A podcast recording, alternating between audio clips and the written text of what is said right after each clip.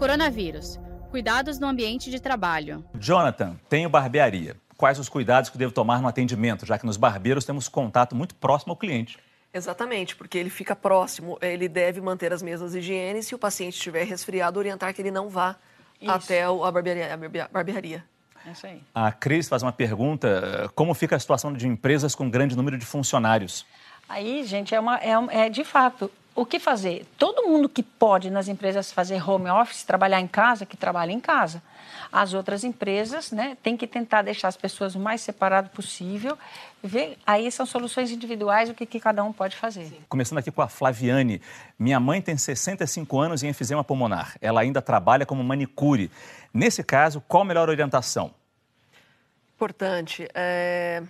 Flaviane, a tua mãe, ela tem 65 anos, a idade é o maior fator de risco, não são as comorbidades, pelos estudos que a gente tem visto.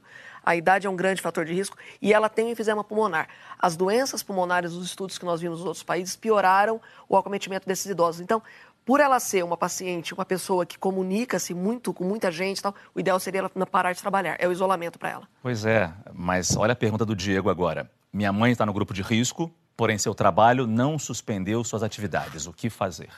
Tomar o máximo de cuidado possível, Márcio. Usar, se, se possível, é, evitar higiene. É, a mesma história, não existe, é, é não existe grandes milagres. Ela tem que se é, preservar, preservar exacerbar a, a, os cuidados com, a, com, as mãos e com os olhos. Importante, né, doutora Ana, não colocar a mão no olho e na boca, porque a gente se esquece disso.